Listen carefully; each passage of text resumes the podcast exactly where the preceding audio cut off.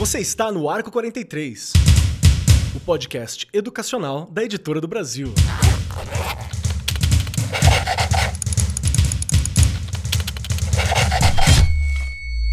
Saudações, saudações para você, meu querido professor, minha querida professora, você que nos acompanha no Arco 43 Podcast. Sejam muito bem-vindos, muito bem-vindas, muito bem-vindos. Cola com a gente que hoje o papo é de ponta. É algo muito importante, é uma realidade que nós, professores, educadores, estudantes, tá todo mundo lidando com isso, não só a gente, como se você é ser humano e esteve vivo nos últimos dois anos, você foi impactado de alguma forma por este tema.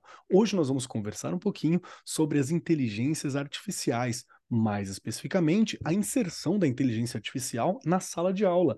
Já está na sua sala, meu querido professor, minha querida professora. Você pode não saber, mas já está lá. Tem algum estudante utilizando ali um chat GPT, um Bard para dar uma, uma ajudada a corrigir alguma coisa, a responder algum ponto. Já estamos usando. Inclusive você, meu querido professor, minha querida professora, pode usar também. Você não sabe como eu gosto, tem uma lista às vezes de nome, assim, tudo bagunçado vou lá, jogo no chat GPT e falo, organize em ordem alfabética. Aí ele coloca bonitinho assim para mim. Então ajuda, várias questões são mais chatinhas, a gente consegue resolver também. E hoje, para ter essa conversa, tenho aqui ela, a minha musa da tecnologia, Regiane Taveira, muito melhor que uma inteligência artificial. Inês. Seja bem-vinda, minha querida. Obrigada, eu dou risada, né, Keller? Você já me conhece, quem, né, quem nos escuta aqui sabe muito bem, não é? é que eu tenho uma dificuldade enorme, tenho mesmo, não minto, eu, eu vou atrás, eu busco, claro, eu faço questão de inserir, de ajudar lá meus professores, né, com as tecnologias, enfim, com tudo que vai chegando por aí, mas eu acho sempre muito importante a gente direcionar é, uhum. contribuir aqui com essa fala, trazer pessoas que podem nos ajudar e ajudar o professor e a professora lá na sala, porque é o que eu já falei, o professor e a professora, e eu sempre me coloco nisso, a gente tem medo. Primeiro a gente tem medo, depois a gente vai tentando modificar tudo aquilo que está enraizado na gente para colocar lá em prática. É assim que funciona e a gente coloca assim porque a gente tem muita boa vontade e essa geração que está aí, gente, século XXI, não tem como fugir dessas coisas, não é mesmo? E aí por isso que aqui, ó, o Arco 43 tenta ajudar um pouquinho, não é, Keller? Perfeito, perfeito, realmente. Rê, obrigado por estar tá aqui, viu? Bora pro papo. E compondo esta mesa maravilhosa, temos pessoas de alto garbo e elegância, como normalmente nós temos, mas também pessoas especialistas na discussão sobre inteligência artificial e também como aplicar ela, como é que está a relação da inteligência artificial com o espaço da educação. Então, hoje o tema é especial com pessoas especiais. Junto com a gente, compondo esta mesa maravilhosa, temos aqui o Guilherme Camargo, que é especialista em educação e fundador da Sejunta Tecnologia, que está trabalhando, entendendo e compreendendo e criando formas para aliar educação e toda a tecnologia que nós temos por aí. Seja muito bem-vindo, Guilherme. Pronto para o papo? Como é que estão as coisas? Olá, tudo bem? Obrigado pelo convite. Eu estou muito feliz de estar aqui com vocês, de poder compartilhar um pouco das pesquisas que a gente tem feito e também dos avanços e não tão avanços assim, porque é um assunto muito novo e a gente tem que corrigir muita rota. Vocês sabem melhor do que eu, inclusive, que tudo muda tão rápido. Então, estou muito empolgado aqui para compartilhar com vocês tudo que a gente tem e, bom, ansioso também para ouvir o João, a Rafaela, tudo que eles têm para contribuir e aprender muito hoje. Obrigado. Perfeito, perfeito. Muito obrigado, meu querido. Vamos lá. Continuando as nossas apresentações aqui neste momento, temos compondo a mesa também o João Lacerda, que é CEO da Max IA, que também é uma empresa que fornece diversas soluções para professores, inclusive, para educadores, envolvendo tecnologia e também inteligência artificial. Seja muito bem-vindo, João. Tudo bem contigo? Vamos para o papo? Vamos lá, tudo bem, gente? Obrigado, obrigado pelo convite. Estamos aqui à disposição. Primeiro para aprender, esse assunto não tem, fina, não tem fim, né? Ninguém sabe como é que nós entramos, nem como vamos sair, mas estou à disposição para poder colaborar e aprender um pouco. Vamos embora. Perfeito, perfeito. Realmente, a gente não sabe. Eu pisquei um dia e tinha um chat conversando comigo. Olha que doideira. Foi muito louco isso mesmo. E compondo a mesa temos ela, Rafaela Manes, que é diretora de desenvolvimento de negócios no Brasil e em Portugal, da startup francesa TestWe. Seja muito bem-vinda, Rafaela. Muito bom ter você aqui com a gente. Bora pro papo? Como é que você tá? Muito obrigada pelo convite. É um prazer estar aqui com vocês todos. e contar um pouquinho também como aqui na Europa, aqui na França, também está sendo essa revolução na educação e tentando levar um pouco também aí para o Brasil do que eu conheço daqui, aprendendo muito também com o pessoal que está colocando tudo isso em prática aí, aí no Brasil. Perfeito, perfeito. Então vamos lá. Como o João já deixou bem claro aqui no começo, como a Rafaela já falou, o Guilherme já apresentou também, e a Regiane deixando claro que a gente está correndo atrás da maneira que a gente pode, o papo hoje é sobre inteligência artificial e o uso, a inserção, o trabalho com inteligência artificial dentro de sala de aula. Recentemente, a Unesco emitiu um alerta muito importante aos governos de todo o mundo, chamando a atenção para a necessidade de alguma forma de regulamentação do uso da inteligência artificial para as escolas. A preocupação é que localmente ganha mais relevância quando você olha, porque com a marca dos cinco anos de vigência da Lei Geral de Proteção de Dados, a LGPD no Brasil, e diante desse contexto, surge uma discussão bastante intrigante, que é como que eu vou fazer, como é que vai funcionar essa inserção de uma maneira consciente e segura da IA, e como que isso pode impactar positivamente o ambiente escolar. Porque a gente já viu muitos estudantes, né, muitos dos nossos alunos e até mesmo nossos colegas professores experimentando, se relacionando com a inteligência artificial. Mas a gente pensa normalmente que ah, vai facilitar uma prova, vai responder alguma coisa, e agora o computador, será que eles vão pensar? Será que eles não vão? Quem é que está fazendo? É o chat GPT que está escrevendo? Porque tudo virou chat GPT também, né? Tem vários, mas a gente chama tudo de chat GPT porque é mais ou menos o nome da tecnologia. Então, ficou essa dúvida. A pergunta é: como que nós podemos explorar os benefícios da inteligência artificial na educação, porque realmente tem benefício.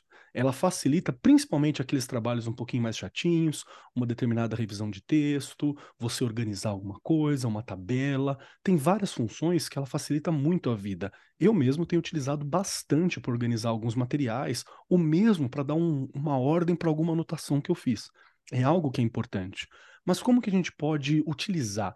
Como que ela vai se adaptar? Como é que nós podemos adotar a inteligência artificial de maneira ética e instruída, tornando né, algo realmente fundamental? Isso é importante a gente ter esse questionamento.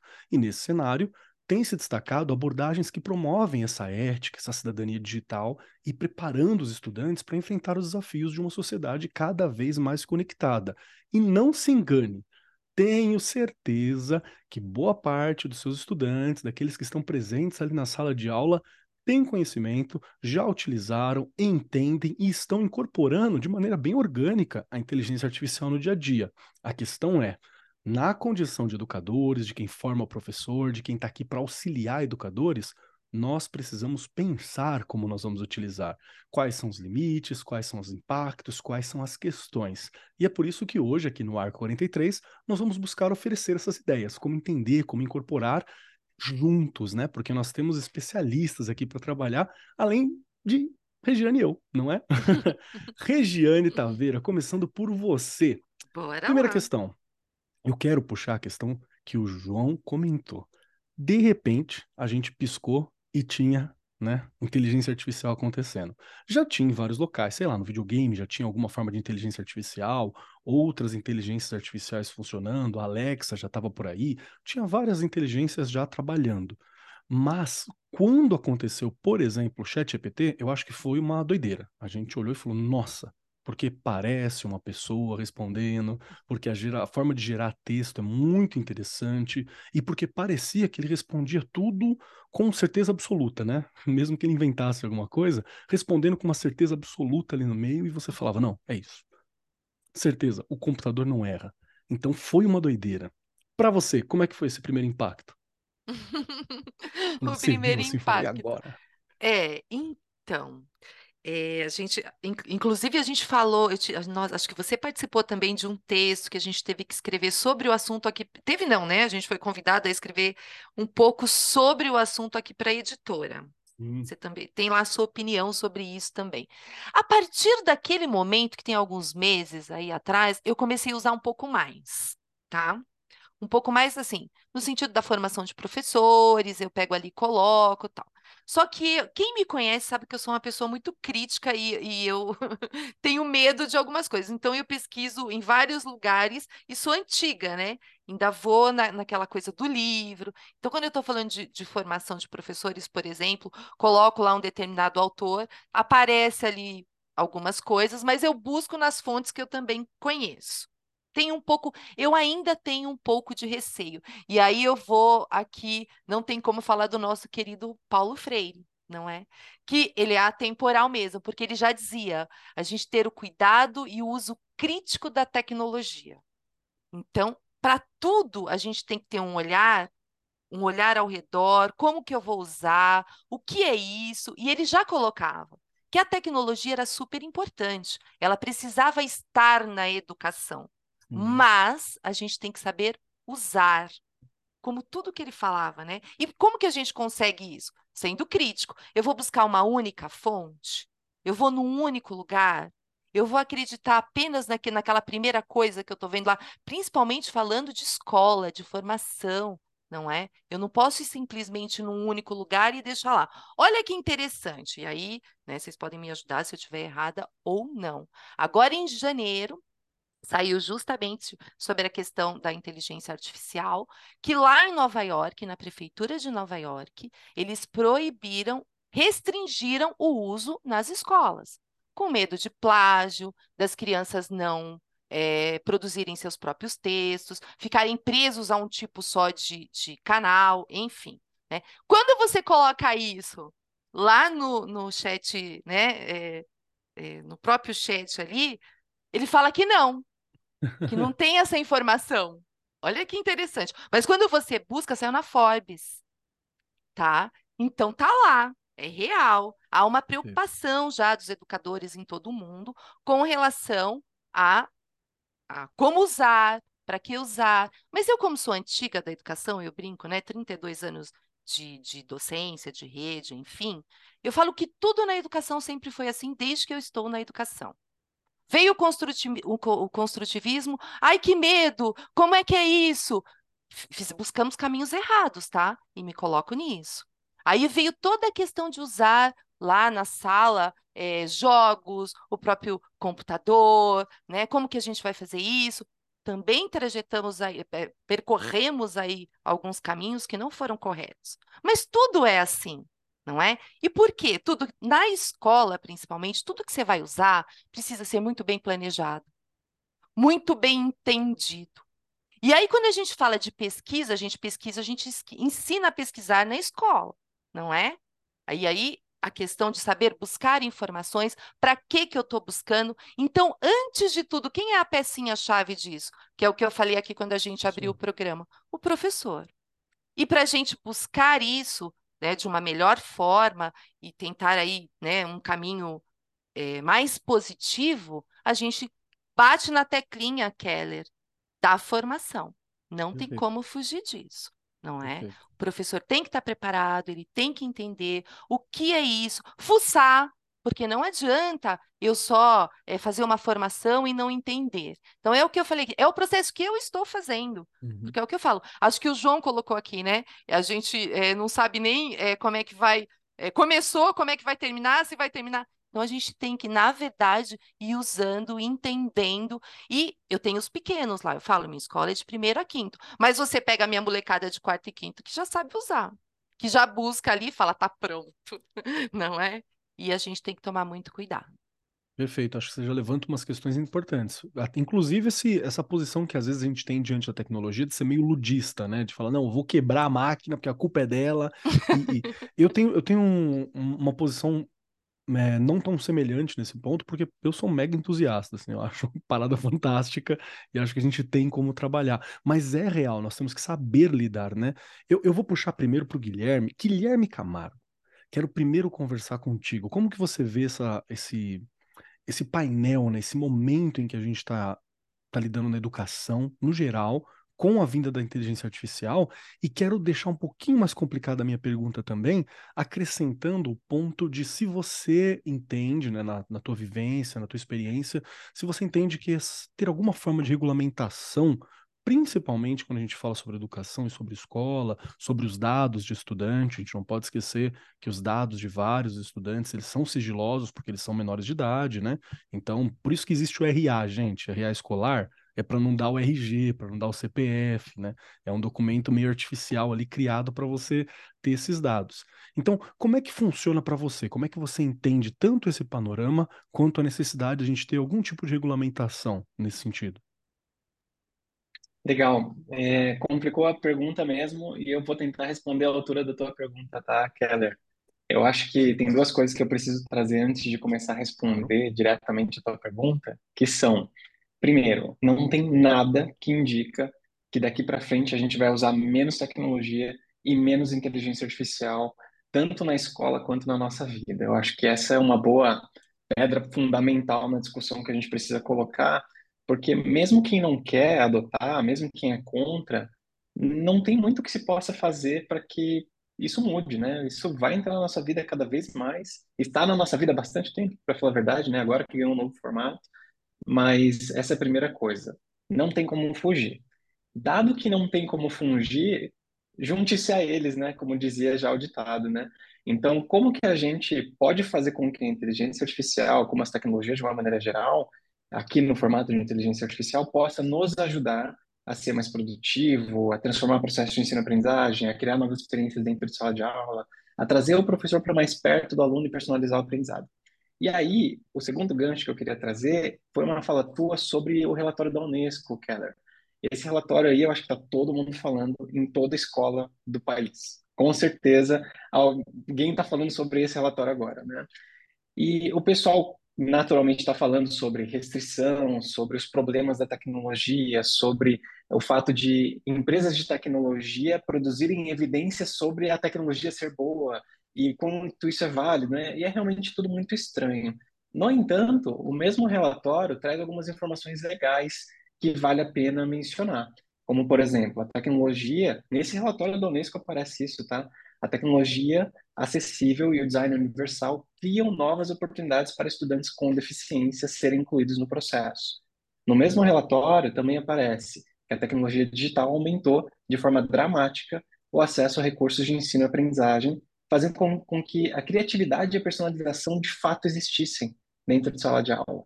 Ao mesmo tempo, a tecnologia também teve efeitos positivos em alguns tipos de aprendizagem, sobretudo pensando que quando a criança se expressa, ela aprende mais e melhor.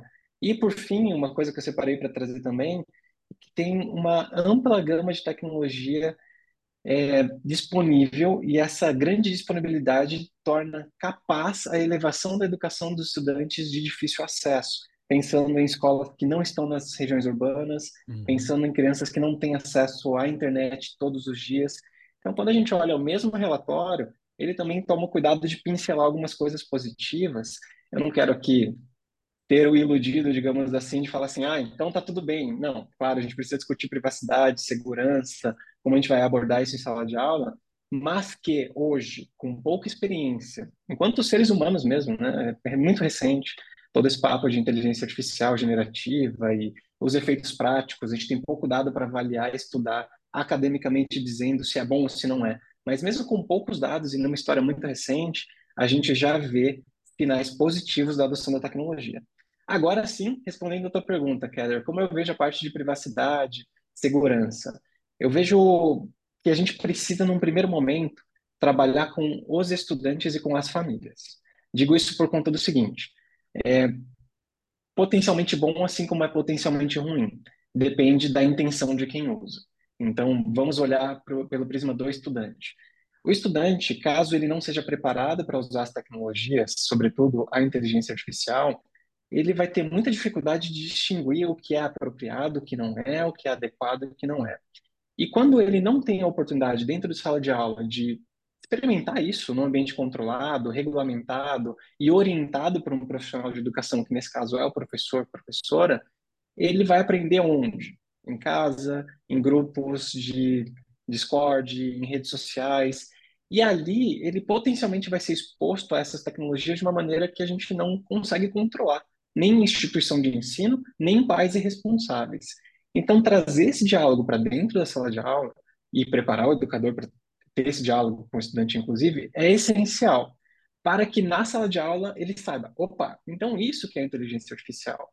Ah, então é isso que eu posso compartilhar digitalmente ou não. Ah, então é isso que ele faz com os meus dados. Para que quando ele sair desse ambiente controlado, ele vai para casa, ele vai para uma cafeteria, ele vai para casa de um colega, lá exposto ele já tem esse, essa base de dados, digamos assim, essa experiência prévia em sala de aula, que fala, opa, mas eu aprendi que eu não posso compartilhar o dado do meu cartão de crédito aqui.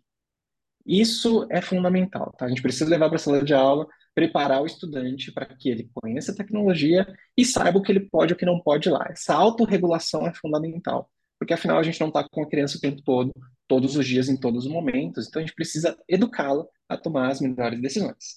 Agora, a segunda etapa, e aí é muito mais complicado do que a primeira, eu diria, é o papel do governo, é o papel das instituições privadas, é o papel das ONGs, é o papel é, da ONU, é o papel da Unesco, que é o que, que a gente faz a partir disso? E aí a Regiane trouxe muito bem. Em Nova York proibiram, assim como na Itália também proibiram, assim como outros países estão tomando decisões drásticas sobre quem acessa e como acessa. E aí eu vejo que tem dois pontos importantes. O primeiro deles é tem um trabalho que foi desenvolvido e a grande questão hoje é quem desenvolveu foi o Bard, o Chat GPT ou qualquer outra ferramenta de inteligência artificial ou foi o meu estudante? Se a gente não mudar o método de avaliação desse estudante, a gente sempre vai enfrentar esse problema. E aí é importante entender que eu não quero avaliar o produto final do estudante, eu não quero avaliar o texto, eu não quero avaliar o que ele escreveu, eu quero avaliar as habilidades e competências que ele desenvolveu naquele projeto específico. Então é importante os governos, as instituições de uma maneira geral, entenderem e provocarem a nossa reflexão sobre o que eu estou avaliando. Eu estou avaliando um, um resumo em papel amasso, se eu quiser avaliar a motricidade fina do estudante, ótimo, esse é o caminho. Mas se eu quiser avaliar a competência dele de desenvolver e defender as próprias ideias, eu não acho que é o melhor jeito, porque as inteligências podem produzir coisas, igual você estava dizendo mesmo, Keller, muito parecidas com seres humanos, então eu perco a referência. Então é muito importante a gente repensar o método de avaliação. Ao mesmo passo que a gente regulamenta tudo isso. Então, eu posso fazer, deixar com que o chat GPT utilize as informações que todo mundo alimenta lá para produzir novas informações com base nisso e campanhas de propaganda de marketing? Deus queira que não, né? Eu torço muito para que não. Mas hoje não é muito claro os limites disso tudo. E por isso que o papel do governo é tão importante. Precisa atuar mesmo para entender o que, que, ele vai fazer com os meus dados. Hoje, se você pesquisa lá é, o podcast de vocês, ele vai trazer informações, mas quem que alimentou essas informações? De onde as informações vieram? Elas são verdadeiras ou não? Então é muito importante a gente saber como esses dados são tratados, como eles usam esses dados, principalmente quando são de estudantes menores de idade, que é o caso da educação básica no Brasil. Como que a gente regulamenta isso? Onde eles armazenam esses dados? Eles vão mandar anúncios personalizados para os estudantes? Então é fundamental. Vejo hoje que é um ponto muito dramático, a gente precisa continuar discutindo esse ponto, sem dúvida, mas eu vejo que é muito incipiente e vejo muito avanço ao mesmo tempo. Então, eu estou ansioso aqui para ver o que os colegas vão trazer, cara, mas eu acho que esse é o primeiro ponto que eu queria trazer sobre a privacidade. Não, perfeito. Eu acho que a gente já dá uma levantada na discussão também, com pontos que, às vezes, na condição de professores, né, no dia a dia, a gente acaba não refletindo até por faltar esse conhecimento. E Vamos lembrar os professores que já há algum tempo você fazer avaliação, por exemplo, por rubrica, né, pelas fazendo aquela ao longo do percurso, é uma forma de avaliação muito eficiente e que eu particularmente sempre achei mais interessante, né? Ele está lendo, está produzindo, está fazendo isso, entendeu alguma coisa, conversou com um colega, habilidade competência está sendo desenvolvida, é um bom caminho. Deixa eu ouvir você, João, um pouquinho. João, me ajuda a, a desenvolver também essa questão, gostaria de saber, né, qual que é o teu olhar sobre a situação, a relação entre a inteligência artificial e a sala de aula, também qual é o parâmetro que você entende sobre a questão da, da justiça, sobre a legalização que nós conversamos, mas eu queria também complicar um pouquinho mais a questão para você, que é acrescentar sobre a questão da cidadania digital que nós estávamos falando antes, né? Que o, que o Guilherme já começou a ajudar a desenvolver, falando sobre, não, tem que aprender a lidar, tem que aprender a lidar aquilo, porque realmente governo, sanções, ou aprovações, ou regulamentações, elas tendem a ser um pouco mais lenta. Pelo menos mais lento do que a tecnologia está andando e mais lento do que está sendo o uso. Então, como que a gente, como educador, pode abordar essa questão da cidadania digital também?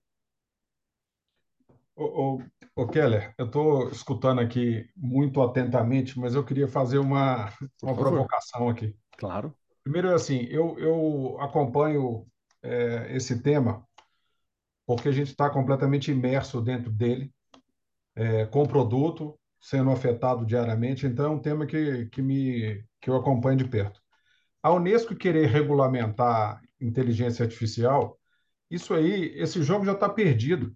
Ela pode, os colégios podem proibir, cidade pode proibir. Agora, regulamentar o uso disso para os professores, para a educação, esquece, esse jogo já está perdido. A, a, regulamentação não vai alcançar a velocidade é, da tecnologia. Então, esse, isso aí, para mim, é uma discussão é, que não vai chegar a lugar nenhum, tá? O outro ponto é a gente está discutindo inteligência artificial, parecendo que inteligência artificial apareceu agora com o chat GPT. Eu não estou falando aqui, nós nesse fórum aqui, não. Estou falando né, principalmente a comunidade escolar. Então, é, é uma discussão que não agora apareceu a inteligência artificial. A inteligência artificial já tem há anos. Quem tiver um pouco de, de interesse, tem no YouTube uma. No, no Netflix, tem uma, um documentário sobre o Kasparov jogando com Deep Blue. É, ele já perdeu para a inteligência artificial em 1997. Então, assim, esse assunto já está aí abordando a gente há muito tempo. Como a escola, e eu também como Regiane, eu já estou já há 30 anos nesse, na, dentro de escola, então já vi de tudo. Então, a, a, o que, o que me, me parece que a escola, é, mais uma vez, achou que esse assunto não ia chegar, não, não ia pular o muro da escola. Pulou muito mais rápido do que todo mundo estava imaginando, é, e para quem é professor, e eu tenho falado isso para os meus amigos professores, eu sou de uma família de, de educadoras. Você imagina, eu tenho cinco irmãs, todas educadoras, eu, eu apanho o dia inteiro. É, para quem é professor, o recado é muito claro. Ou o professor se reposiciona e, e, e, e entende qual que é o novo papel dele nessa educação que está tá aqui, na, batendo na nossa porta, dele virar um mediador ou ele está fora do processo, ou ele vai estar fora do processo porque o aluno não vai acertar, aceitar mais o papel ele, ou o mercado vai colocar ele para fora. Então, essas revoluções que nós já acompanhamos em todas as indústrias, é, e que nós somos usuários hoje, ela chegou na porta da, educa... da, da, da sala de aula. Então, eu, eu, você desculpa não ter respondido exatamente o que você perguntou, mas não, eu acho que vale sim. essa provocação, porque sim, sim. A gente está aqui muito preocupado no papel do professor, como é que usa chat GPT. Esqueça, essa meninada já usou, já, já, já entendeu qual é o caminho, já sabe como é que usa. É, e aí eu estou mais nessa linha do que o Guilherme falou. Assim, como é que nós vamos usar a tecnologia para acelerar a aprendizagem? Ponto. Não tem mais discussão. É, a gente tem feito isso muito é, nessa startup que a gente tem, a gente nem fala mais que é startup, a gente já está passando aí de 100 mil alunos já, é, que hoje a gente já tem condição já, eu estou falando nós e várias outras é, que já estão fazendo isso, a gente já está num ponto de predição. Então, assim, o professor monta uma prova, a tecnologia lá fala assim, o que é, vai errar a questão 5, a Rafaela vai usar, errar a questão 6 e 7 de uma prova que vai ser aplicada daqui a três meses. Então, esse papel da gente entender como é que a, a, a, a tecnologia, como é que a pode acelerar a aprendizagem, eu acho que é essa que tem que ser a discussão, e não ficar imaginando como é que o, o aluno vai dar a volta para usar o chat GPT, porque o prof... isso aí é guerra perdida, gente. Isso aí nós já perdemos, agora é senta do lado do menino aí de oito anos aí e aprende como é que ele está usando. Perfeito, eu vi isso porque é a impressão que eu tenho, inclusive. Eu olho para a galera, vou até dizer para os meus, colegas professores uma, uma situação em que eu passei. É, utilizando em sala, né, uma construção de texto que eu estava acompanhando uma professora, eu sou professor de filosofia e de, de história e projetos de vida. E, bom, obviamente, para construção de texto, vários alunos estavam utilizando o chat GPT. Alguns utilizando como apoio, então eles colocavam a palavra-chave, a ideia mais ou menos que eles queriam, o chat já dava uma, uma inscrição outros procuravam algumas referências. E aí, naquele momento, a gente parou, todo mundo, falei, gente, vamos com calma. Olha, a melhor forma de usar o chat é assim: você propõe, ele corrige para você. No fim, acrescenta o comando. É, faça correções no meu texto e me mostre o que você mudou ou o que eu posso melhorar, sabe? Acrescentem esses comandos, gente, que ele dá uns nortes assim para vocês. Usa o Bard, que tem acesso à internet, ele faz uma consulta um pouco melhor. O chat GPT está meio defasado, o 3.5 que vocês têm acesso. Então foi preciso dar essa vírgula ali, até para direcionar como usar melhor. E olha que eu não sou especialista, né? Foi só naquele momento pelo meu uso, coisas que eu tenho descoberto. Mas essa sensação de que a gente está, perdão, essa sensação de que a gente está correndo atrás de algo, mas a gente está correndo atrás, bem atrás, ela é real, ela é presente. Muito obrigado pela visão, João. Acho que é muito importante só, essa provocação. É, só o ponto. O que a gente claro. está vendo de, de A é uma ponta do iceberg. O que, o que, tem por baixo desse, dessa ponta, que a gente nem sabe ainda é, o que vai vir pela frente, é muito maior. Sem uma, entende que essas grandes empresas de tecnologia já mostraram tudo que elas estão fazendo? Obviamente não. não. Então, assim, é, nós vamos ver aí, ter o, o, prazer de ver uma nova revolução aí passando na frente dos nossos olhos é, muito rápido. Perfeito. Sem contar que cada interação que a gente faz, estamos gerando dado e treinando, né? Essas inteligências com relação humana aos quilos, assim. Rafaela, quero muito te ouvir também. E ainda por cima, você está numa posição bem privilegiada que eu acho que dá para trazer para a gente um pouquinho do que está acontecendo aí fora. Afinal, neste momento, você está em solo europeu, está no velho continente. Como é que está sendo utilizada essa tecnologia? Como é que tem se pensado aí fora esse aprendizado? Bom, é, para começar a discussão, eu concordo muito com o João. Eu trabalho numa EdTech então, inovação é uma coisa que nós que trabalhamos nesse meio, a gente vê o lado é positivo, né? Sempre. Então, quando surgiu, como bem é mencionado, não é que surgiu agora, mas quando fez o boom na educação por causa do chat GPT, etc., no começo a gente só viu o lado negativo, pelo menos eu, quando eu li artigos, principalmente aí no Brasil, era muito o lado, ai, vai copiar, vai colar, não vai né, uh, refletir toda a parte negativa. E eu sempre vi, mas o lado positivo, né? Como toda a tecnologia, a gente tem os dois lados, mas realmente, se as empresas, se as escolas, se todo mundo souber usar e tirar o melhor disso, a gente pode fazer muita, muita coisa boa. Obviamente, como a Regiane eh, mencionou, é importante que tenha uma educação direcionada para isso. Então, óbvio que é importante que nas escolas, hoje em dia, talvez tenha até uma disciplina ligada para que os estudantes eles entendam a responsabilidade de ter acesso a todos esses dados, o efeito que traz para a vida deles ou para outras pessoas. Então, isso, óbvio que é importante. Mas o ponto principal, como o João mencionou, é falar, gente, isso está aí, aconteceu. O que, que a gente pode tirar de bom? Então, no caso, eu trabalho com educação, que a gente tem uma solução ligado a estudante, digitalizar provas, etc.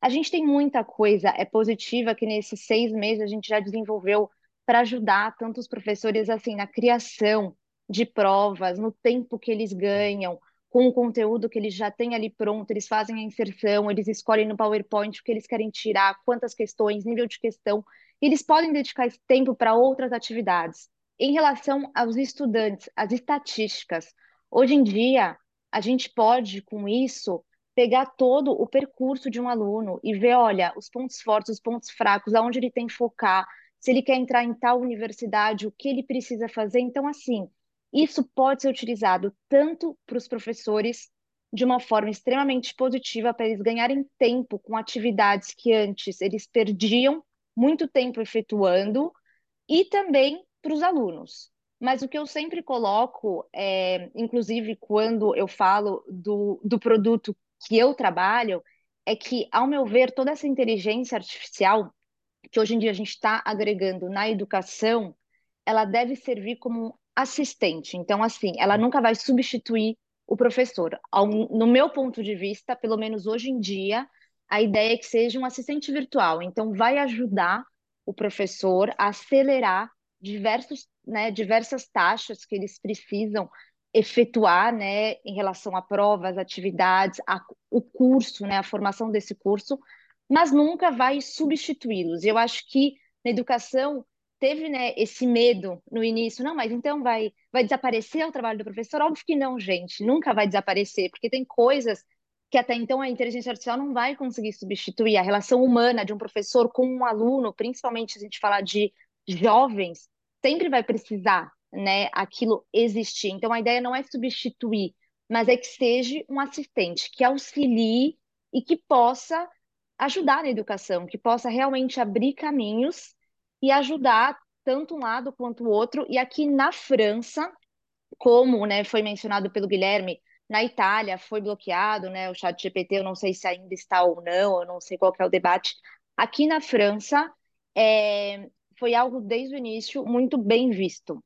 Tanto que fazem seis meses, até a empresa que eu trabalho, a gente fez um piloto para que diversas universidades, business schools, eles testassem esse modo de integração com a inteligência artificial para criação e correção de avaliação.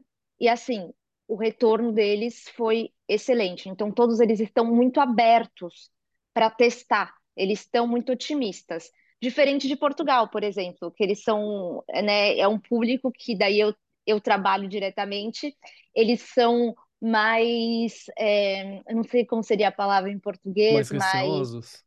Exatamente, eles ainda estão bem receosos em relação a essa parte da, da tecnologia em relação ao docente. Então, eles uhum. ainda preferem esperar um pouco para ver como vai funcionar. Aqui na França, eu estou vendo que, assim, eles estão bem otimistas, principalmente no meio da educação, respeitando lei de privacidade de dados, né, que aqui ainda é mais delicado que no Brasil, então tem todo esse trabalho que as pessoas se preocupam, mas não é por isso que elas vão deixar de usar. Elas estão tentando caminhar as duas coisas juntas e tentando, como a gente falou, achar o caminho para lidar com tudo isso.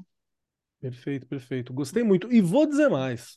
Falo por mim, enquanto professor, que ter um estagiário, um robozinho, computador que me ajude a corrigir uma prova, organizar os papéis, é o sonho de todo professor. Eu tô com um calhamaço que deve dar um palmo assim de prova para corrigir.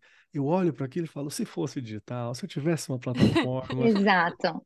Já, pelo menos as questões mais objetivas, assim, eu ia resolver sem problema. Deixa aqui essas duas que são mais para viajar, para pirar, para filosofar, que esses eu atento.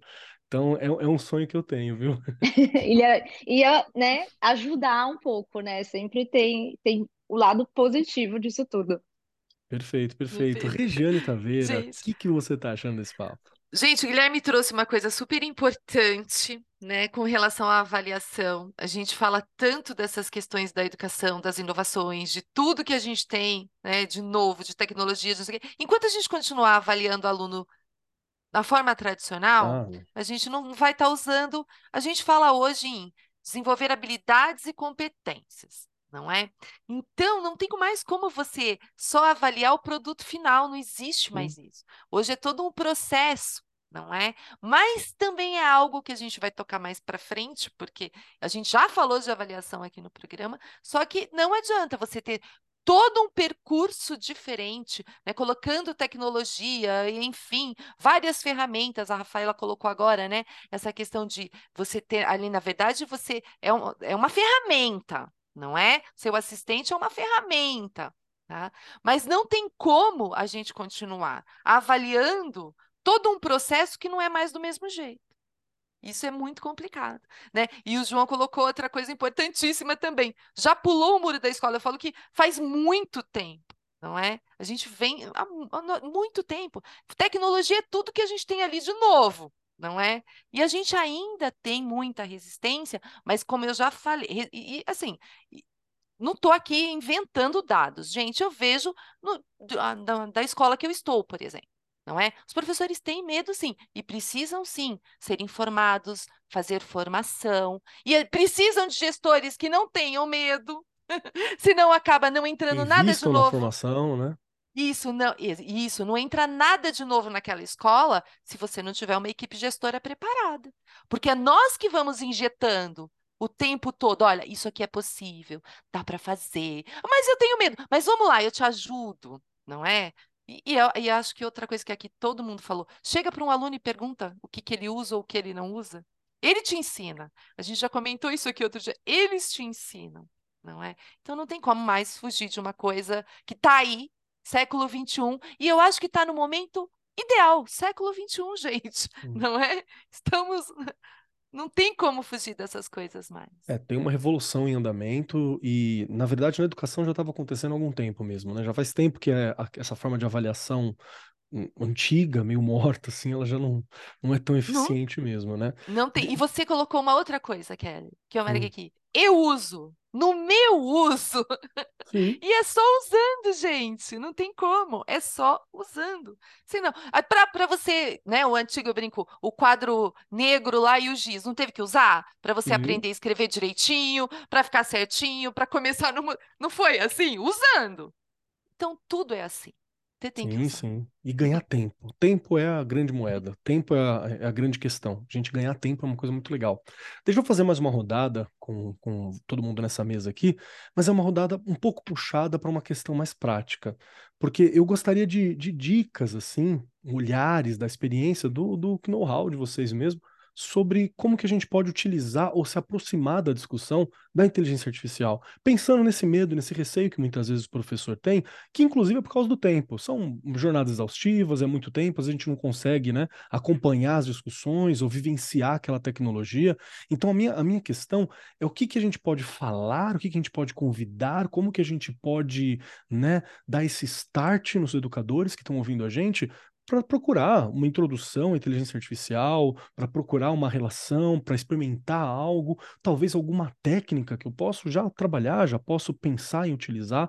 Acho que é uma, um momento importante para que todo mundo que está ouvindo a gente, no mínimo, tente abrir algum site, tente procurar algo, tente se aproximar, porque a ignorância, nós que somos educação sabemos, né? É, é, o pior inimigo, né? Quando a gente não entende, é a pior coisa possível. E aí eu volto para você, Guilherme. Me ajuda nessa. Com certeza, Keller. Acho que você vai sair daqui com boas ideias Por favor. sobre como usar a inteligência artificial dentro de sala de aula, tá? Eu vejo que tem muitas ferramentas que podem nos ajudar. E eu vejo muitas ferramentas que a gente já conhece que estão adicionando camadas de inteligência artificial. Por exemplo, quem nunca usou Kahoot? Né? Acho que todo mundo aqui já usou Kahoot algum dia na vida. Inclusive, na escola é uma febre, né? As crianças adoram, as crianças gostam muito, vira aquela competição maluca, né? Isso é muito legal. O Kahoot adicionou recentemente, dentro da própria plataforma, personalização de perguntas com base em conteúdos que você alimenta ele. Então você vai lá e coloca os conteúdos que você quer e ele randomiza aquilo e faz um quiz inteiro pensado, por exemplo, em uma prévia de prova, né? Eu quero fazer um simulado da prova, eu quero, sei lá, resgatar é, e testar a absorção de alguns conhecimentos. O Kahoot pode ser usado para isso hoje. Assim como outro aplicativo muito famoso, que é o Quizlet. Todo mundo aqui provavelmente já usou o Quizlet também. Ele faz hoje flashcards ali, junto com perguntas e respostas com o conteúdo da prova ou com o conteúdo de retomada. Eu acho que esse é um jeito muito fácil hoje de usar a inteligência artificial em uma ferramenta que a gente já conhece, sem ter aquela, aquele receio, né? Pô, é tudo muito novo, eu não posso errar porque existe essa pressão dos estudantes saberem mais do que eu. E é uma ferramenta que a gente já conhece, está, estamos familiarizados. Quem não tem conhece. Tem essa cara de é jogo, é né? Que é uma coisa legal também. Exato, tem essa pegada de gamificação que engaja o estudante. Então, eu gosto muito dessas duas ferramentas. Mas não para por aí. Existe uma que eu gosto muito, que é o Dolly. O Dolly, ele é da mesma empresa do ChatGPT, que desenvolveu, e ele é um gerador de imagens, digamos assim.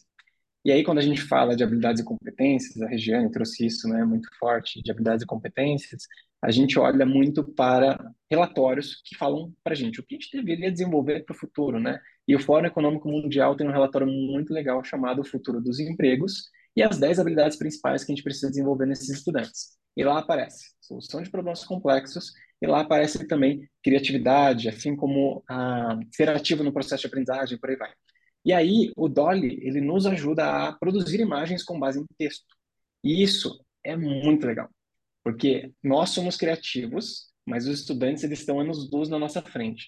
Então, quando a gente coloca desafios para eles, para a gente trabalhar a criatividade, a solução de problemas complexos, e coloca isso dentro de um projeto, por exemplo, vai surgir coisa muito bacana. Então, Dolly fica aí como recomendação, é um gerador de imagem com base em textos, mas uma outra ferramenta, falando de imagens ainda que eu gosto muito, é a Firefly da Adobe. Tem um site gratuito disponível, vocês podem usar também, e ele edita imagens com base em texto e também cria imagens com base em texto. E aí, acho que aquela relação super techniquez que existia no passado de nossa, eu nunca vou editar uma foto. Eu falo isso por mim, né? Eu nunca vou conseguir editar uma foto no Adobe Photoshop. Mas desde o Firefly eu consigo editar. Porque ele simplesmente edita as coisas com base naquilo que eu peço. Ou seja, quando a gente leva isso para os estudantes, eles se sentem capazes de desenvolver novas coisas, porque a tecnologia apoia esse conhecimento técnico que não mais é necessário ele ter, e ele é capaz de resolver problemas que ele nunca imaginou que ele fosse capaz de resolver antes. Então, quando a gente leva isso para a sala de aula, tudo muda, meu amigo. E você vai ver que a criança vai muito mais longe do que ela estava indo antes. E tudo que o professor precisa fazer é orientar e colocar uma placa no meio do caminho, ó, quilômetro 5, vira esquerda. A criança vai fazer o resto. Perfeito, perfeito. Gostei das dicas, gostei muito. O Dowley, eu, eu brinquei bastante com ele no começo, preciso voltar. Estão prometendo aí um Dowley novo, tô sonhando com isso. João Lacerda, quero muito ouvir você. Que dica que você tem que a gente pode começar a interagir para esse professor perder o receio, perder o medo de mexer com tecnologia, perder o medo de mexer com inteligência artificial e talvez consiga até incorporar, né, melhor no seu dia a dia, né? Keller, Olha, eu, eu lá, lá vem as provocações de novo. Por favor. Então, você me desculpe, mas assim, quando você fala de correção de prova, eu acho que processo repetitivo, esse está claro para todo mundo que esse vai ser é, tomado pela inteligência artificial. Amém. É, você tem caso, eu tenho uma equipe de desenvolvimento, você tem inteligência artificial desenvolvendo código. Então, assim, o que era para processos que demoravam aí cinco dias para ficar prontos, estão ficando prontos em minutos, porque você tem inteligência hoje que desenvolve código em qualquer linguagem que você quiser. É, transforma códigos de linguagem de um para o outro. Então, não sei se vocês viram também é, a indústria americana preocupada, a indústria de filmes americana aí, em greve, porque já tinha a turma usando IA para fazer roteiro. E agora entrou a turma que é uma, uma indústria gigante nos Estados Unidos, que o Estado, não sei se você sabe, nos Estados Unidos eles não gostam de ver filme é, com legenda, é tudo dublado, os filmes internacionais. Essa indústria acabou, não, daqui a um ano não vai ter mais dublagem. Acabou, não tem mais dublagem. Se você no seu iPhone agora, você já consegue fazer um dublador da sua voz em, em 15 minutos. Então, você põe hoje o, o, Brad Pitt falando em 50 idiomas com a voz dele, acertando a boca, etc. Então, eu, eu, eu acho que tem um, um receio dos professores aqui, é, e aí eu estou totalmente alinhado com o que a Rafaela fa falou, a inteligência artificial, a tecnologia nunca vai substituir o papel do professor na sala de aula. Isso aí, para mim, é inegável.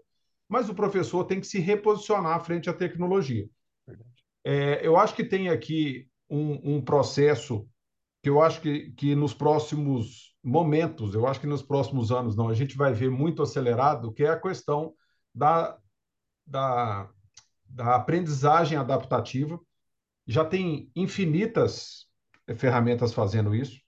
E a questão da predição. Eu acho que quando a gente consegue juntar predição com adaptativo, você chega num ponto dentro de uma sala de aula que resolve um grande problema hoje, que é tratar 40 alunos individualmente. Porque hoje a gente, infelizmente, tem que passar a régua.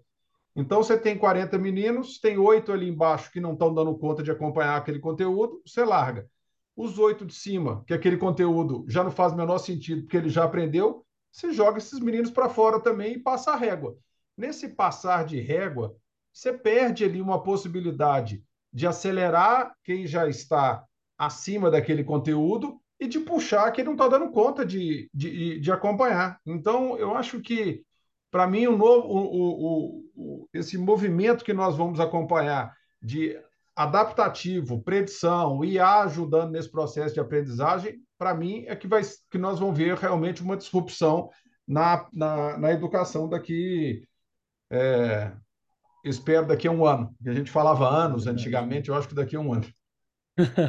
Verdade. Só para acrescentar na, na, na, sua fala, para o professor que não conhece, a ideia da aprendizagem adaptativa é que o estudante responde uma meia dúzia de questões, E a inteligência artificial percebe quais são as, as falhas nessa, nessa resposta, né? Onde que está um pouco mais frágil o conteúdo, e as próximas questões são baseadas para reforçar essas falhas. Então, ele vai chegar naquele patamar com uma percepção que nós, pessoas, não temos. A gente, não, às vezes, não percebe isso. E são coisas simples, como o tempo que ele leva para responder, aonde que ele travou na conta, são bem detalhes. Salvo engano, o Estado de São Paulo, para o ensino médio, tem utilizado algumas plataformas que fazem isso na área de matemática matemática e eu acho que na área de química também, salvo engano, que não são as minhas áreas de atuação, que é bem bacana, é bem bacana. Eu mesmo falei assim, agora eu vou aprender matemática, se eu tiver um negócio desse aqui, eu vou ficar fulminante muito rápido, eu vou entender lá atrás onde foi que eu travei e vai corrigir esse caminho. Eu acho que, João, esse é um dos meus sonhos, de verdade, é. viu?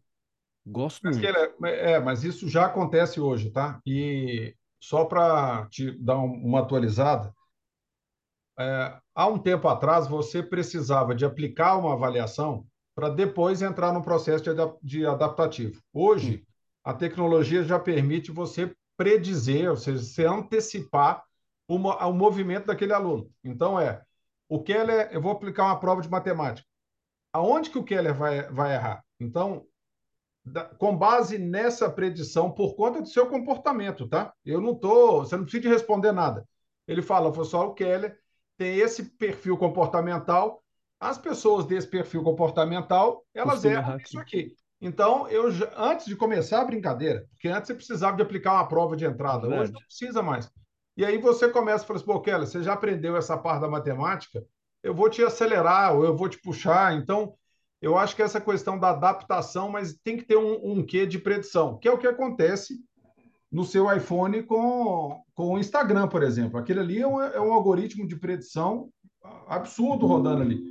Então, eu espero que isso acelere esse movimento e esse, essa questão da aprendizagem. Nossa, sonho muito, sonho muito com essa questão. Rafaela, quero ouvir você também. Para onde que vai? Como é que nossos professores podem se instruir? O que está acontecendo? Que dicas que a gente pode começar a se relacionar para entender e para superar esse medo? Olha, eu acredito que o principal hoje em dia é informação. E eu acho que a gente vive num momento onde, quando as pessoas têm boa vontade, elas têm acesso a muita informação, né? E que hoje em dia é tanta informação que as pessoas ficaram até com preguiça. E muitas delas acabam não utilizando, a maioria delas, né?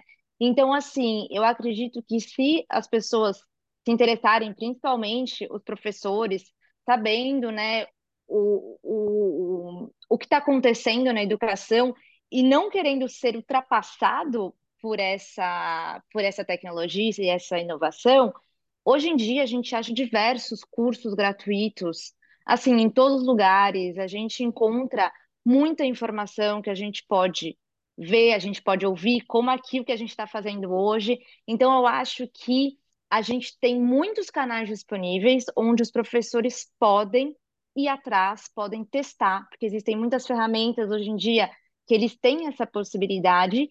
E eu acho que o que é muito importante é realmente, como a Regiane mencionou, a gestão. Então, eu acho que quem tem que dar o primeiro passo também são uh, os diretores, realmente é, essa, uh, as instituições, os gestores precisam dar esse primeiro passo e trazer isso para os professores. Olha, a gente está pensando em implementar isso, se interessem, estudem, puxar os professores para o debate dentro da instituição.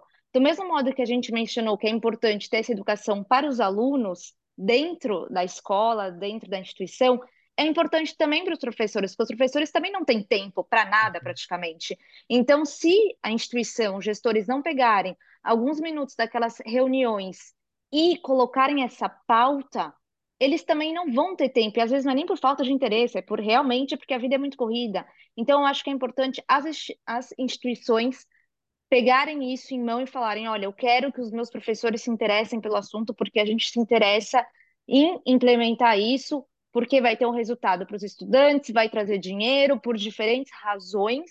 Eu acho que então é importante que venha também lá de cima essa sementinha para ajudar os docentes verem o lado bom disso tudo, porque se eles começarem a ver o que eu vejo, por exemplo, o que você hoje em dia já vê, eles vão se animar. Não tem como não se animar.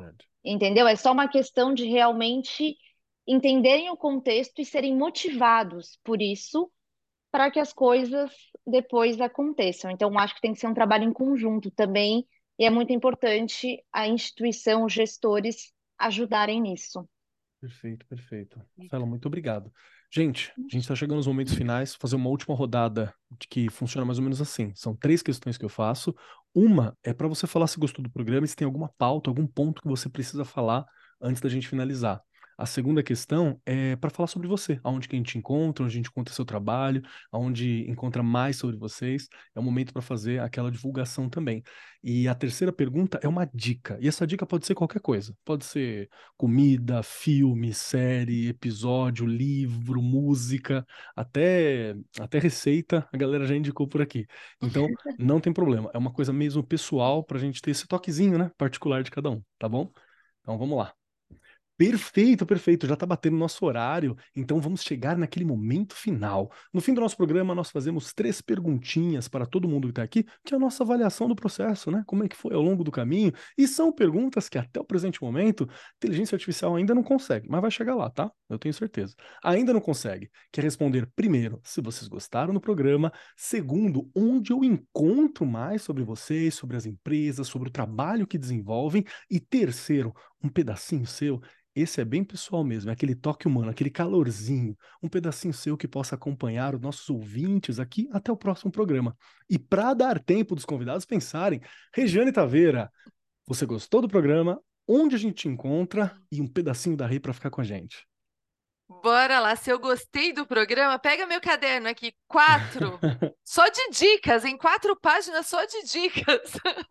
Foi uma delícia, gente. A gente é o que eu sempre falo, a gente começa esse programa, né, com uma, algumas reflexões, claro, com algumas coisas que a gente já pensa sobre, mas a gente termina com vontade de quero mais, preciso de mais. Não é que você conseguiu dar conta de tudo, a gente nunca vai dar. Foi uma delícia, muito obrigada.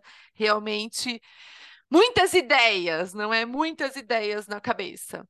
Estou aqui no Arco 43, estou lá no Instagram, estou lá no Facebook, lá no chão da fábrica, onde tudo isso aí pode acontecer, né? Agora eu falo, onde toda essa mágica pode acontecer. Antes eu falava, onde a mágica acontece? Não, agora eu já fico pensando que ela pode acontecer, não é? Gente, durante o programa não teve como, fiquei pensando lá, né, no professor, na professora, eu sou meia maluca, quem me conhece sabe disso.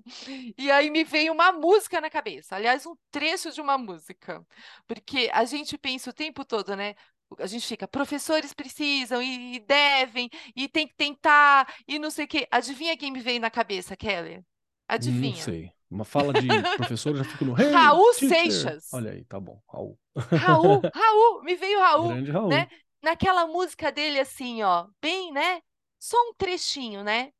Basta ser sincero e desejar profundo. Sempre. Você será capaz de sacudir o mundo.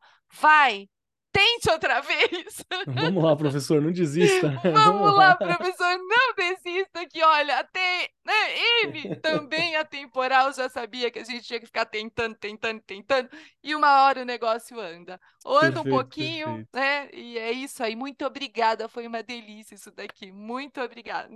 Rê, obrigado pelo seu tempo, obrigado por estar aqui com a gente, obrigado por estar sempre falando, né, dando essa, esse incentivo, obrigado por ser essa gestora que se importa, que funciona, que vai atrás, que convida, que é algo muito especial, viu? Obrigada aí. Obrigado mesmo. Vamos lá, Guilherme Camargo, chegou a sua vez, três perguntinhas super especiais para vocês. Primeiro, meu querido, se você gostou do programa, se tem algo que você acha importante pontuar aqui antes da gente encerrar, antes de desligar essas luzes. Segundo, onde eu acho o Guilherme? Onde que eu acho o Guilherme? O que que eu sei? Como que eu faço para saber para o que, que o Guilherme está fazendo, como é que estão tá os trabalhos, como é que se desenvolve, como é que estão as coisas lá na Se Junta Tecnologia, como é que tá as coisas. E terceiro, um pedacinho do Guilherme para nos acompanhar. Ó, queria agradecer aqui o convite de novo, parabenizá-los pela condução. Passou muito rápido, foi muito divertido. Então, se eu gostei, eu gostei muito. E, inclusive, aproveitando ali a menção ao Raul, é, talvez seja uma provocação para os professores também para serem metamorfoses ambulantes, né? Perfeito. Porque todo dia a gente precisa repensar o que a gente faz, ajustar, corrigir, tentar e seguir, né? Então, adorei a conversa, queria agradecer e reforçar o agradecimento também aos participantes convidados. É, acompanho vocês há algum tempo e imaginei, pô, já pensou um dia eu vou para lá e hoje eu estou aqui, então significa muito para mim também. Queria agradecer. Gostei muito. Se a minha memória não me enganar, o que, onde vocês podem encontrar a Sejunta, né? E o que, que a Sejunta faz? Legal. Eu sou uma figura de bastidores, tá, gente? Então dificilmente vocês vão me encontrar aí muito exposto, mas a Sejunta tem tudo o que vocês precisam saber sobre tecnologia e educação. E aí eu recomendo que vocês sigam as redes sociais da Sejunta, tanto o LinkedIn quanto o Instagram. A gente tem muito conteúdo lá e no site da Sejunta também tem muito artigo que a gente produz para compartilhar com a nossa comunidade de escolas, inclusive, que hoje são mais de 200 no Brasil, sobre como a gente usa tecnologia, como a gente adota a tecnologia, qual é o impacto da tecnologia na escola, porque a gente entende que toda escola vai precisar de tecnologia. Só que é uma decisão muito cara. Então a gente não pode dar o luxo de errar, porque ela é cara financeiramente e ela é cara de experiência de aprendizagem para os estudantes. Hoje, acho que a grande reflexão que eu trago aqui é que a gente tem um superpoder, quem trabalha com inteligência artificial e tecnologia no Brasil para educação, e esse superpoder é de influenciar muita gente. E a gente precisa ser muito responsável, porque é sedutora a ideia, né, de que mergulha de cabeça, vai lá e faz e acontece, é, só que ao mesmo tempo é perigosa. Então a gente precisa ser muito responsável da maneira como a gente leva isso para a escola, da maneira como a gente leva isso para o professor e como a gente leva isso principalmente para o estudante e para os pais responsáveis, comunidade de uma maneira geral. Então, encontrem essa junta, a gente fala muito sobre isso, né? A gente tem essa abordagem mais humanista, digamos assim. Eu sou super é, ponta, assim, de inovação, gosto muito de tecnologia, mas ao mesmo tempo eu sou super ponta também de criticismo com relação à mesma tecnologia, porque a gente sabe o impacto que a gente tem no mundo a gente precisa todo dia pensar nisso. E aí, dica, Ó, eu vou dizer que esse ano está um ano muito confuso em termos de temperaturas, inclusive, né? Então, vocês estão vendo aí que está tendo ciclone, que está tendo calor, que está tendo frio. De ontem para hoje, aqui na cidade que eu estou, pelo menos, mudou 20 graus de temperatura de ontem para hoje. E aí a saúde não aguenta. E quem tem acompanhado aqui todos os dias é a boa e velha garrafa de água. Então, eu não queria perder a chance aqui de orientar o pessoal a se hidratar bastante, porque isso é o que faz a gente ficar de pé todo dia. Olha lá, o Keller já foi influenciado, gostei. Obrigado de novo pelo convite, tá? E aí eu convido todo mundo também a pensar muito sobre tecnologia e muito sobre o impacto disso. E no blog da Sejunta vocês vão encontrar um monte de informação. E para não perder a viagem, a gente desenvolveu um e-book gratuito de inteligência artificial há duas semanas atrás. E aí, vou mandar para vocês aqui, se quiserem deixar disponível na descrição do capítulo, inclusive. É, a gente trouxe escolas parceiras para conversar com a gente sobre os anseios, sobre as oportunidades, sobre e aí para onde a gente vai. Não tem uma resposta certa, mas essa discussão ajuda muito na orientação. Então, vou deixar lá para vocês e obrigado de novo. Perfeito, Guilherme. Link no post vai estar por aqui, viu? Meu querido, obrigado pelo seu tempo, obrigado pela atenção, obrigado pelo seu cuidado, muito obrigado por essas reflexões que são tão importantes para a gente, até para entender os diversos pontos de vista, as diversas abordagens, as possibilidades e até para entender um pouquinho os medos, de onde que vem, né? Que a gente tem muitas vezes. Muito obrigado, meu irmão.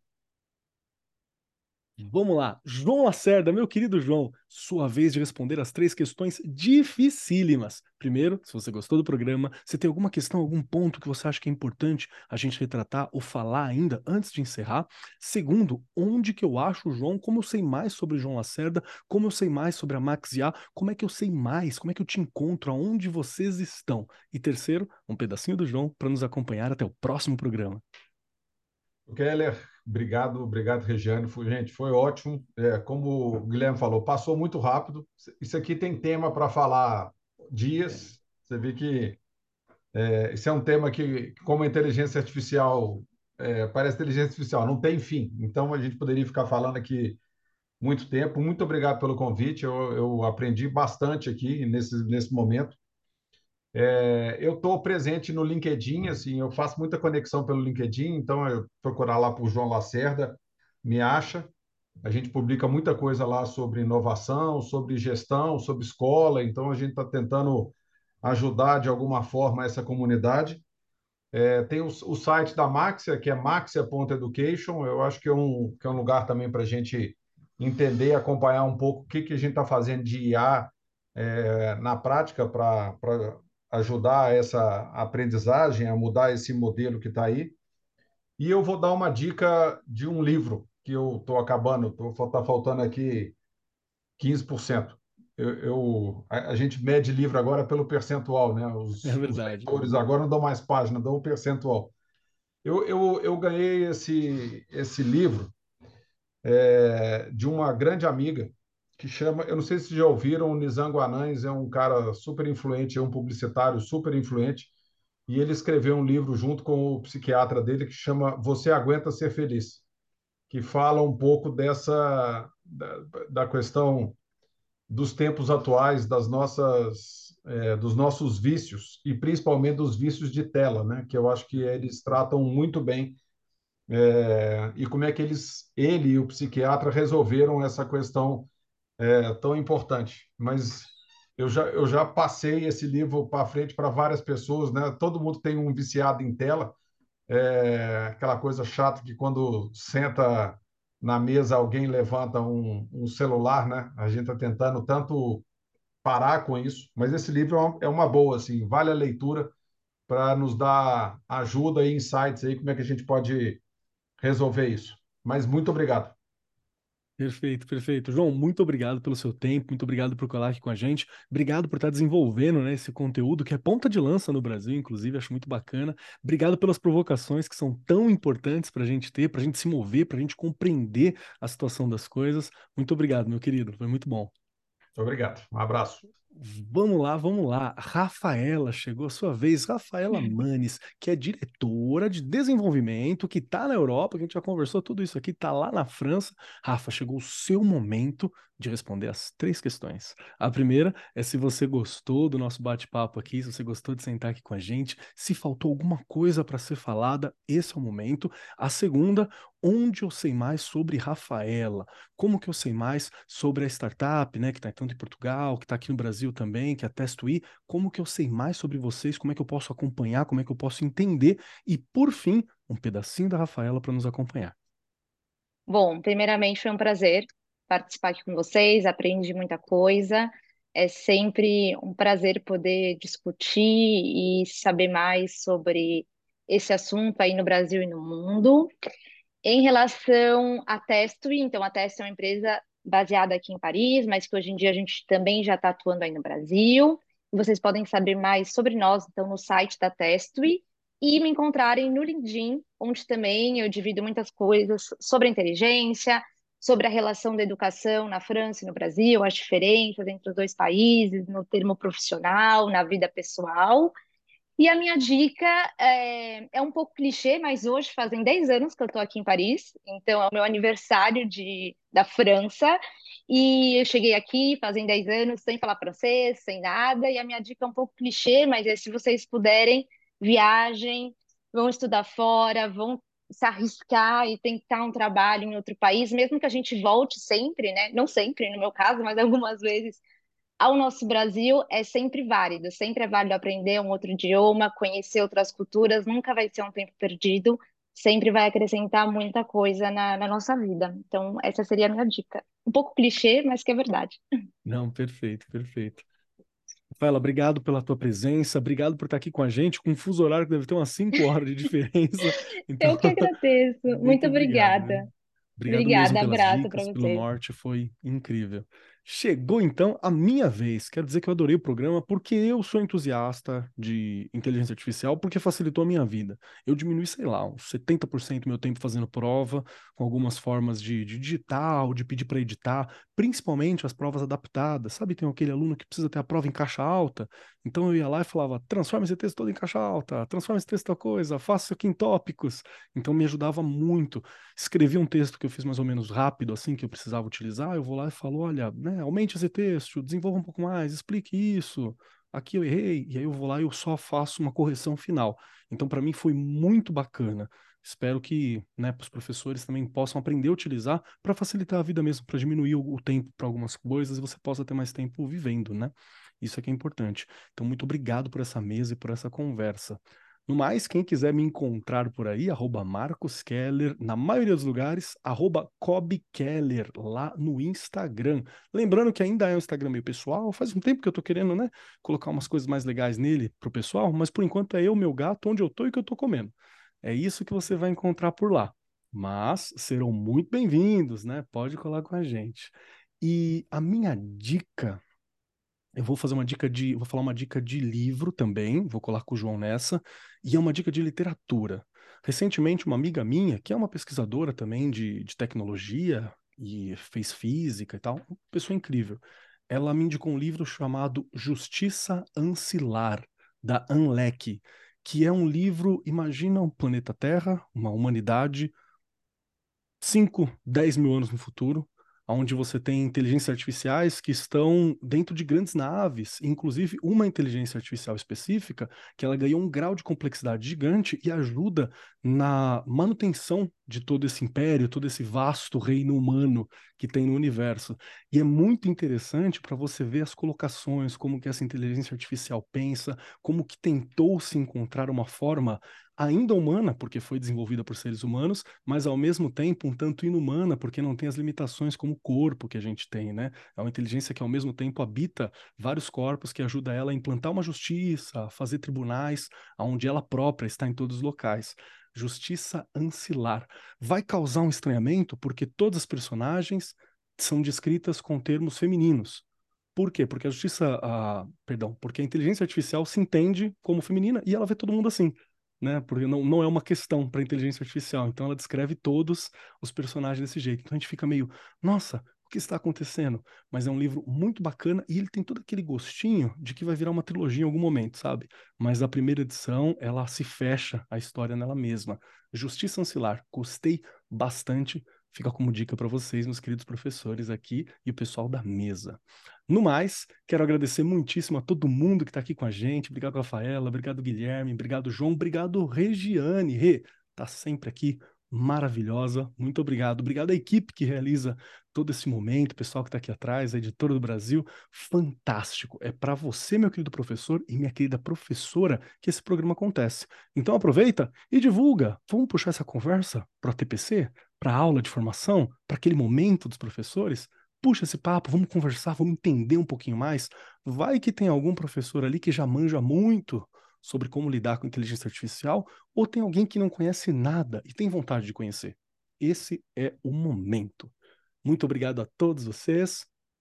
Obrigado a você, meus queridos ouvintes, que são o, o ponto principal desse programa.